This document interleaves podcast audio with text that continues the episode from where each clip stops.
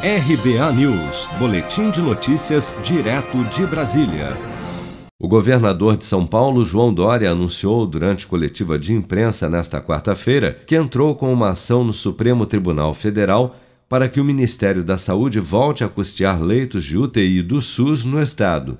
Segundo o governador, o Ministério deixou de manter mais de 3 mil leitos de UTI em São Paulo desde o início de 2021. O governo de São Paulo ingressou hoje no Supremo Tribunal Federal com ação para habilitação de leitos de UTI pelo Ministério da Saúde.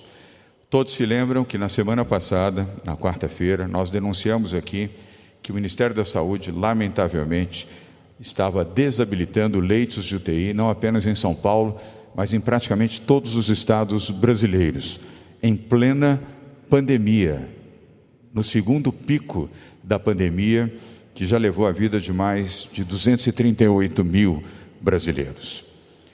E São Paulo aguardou, comunicou o Ministério da Saúde, seguiu o protocolo de solicitação. Eu anunciei aqui várias vezes a vocês que aguardaríamos até ontem, terça-feira, uma posição do Ministério da Saúde com relação à habilitação de leitos de UTI. Isto não foi feito.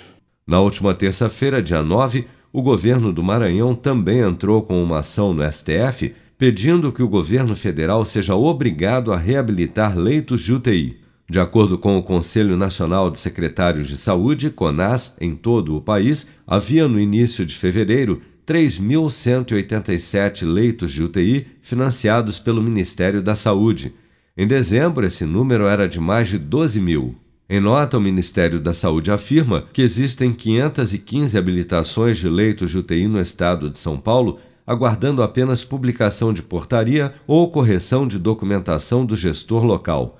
O Ministério declarou ainda que os critérios para o custeio dos leitos envolvem a curva epidemiológica do novo coronavírus na região, além da estrutura para manutenção e funcionamento da unidade intensiva e do corpo clínico para atuação em UTI.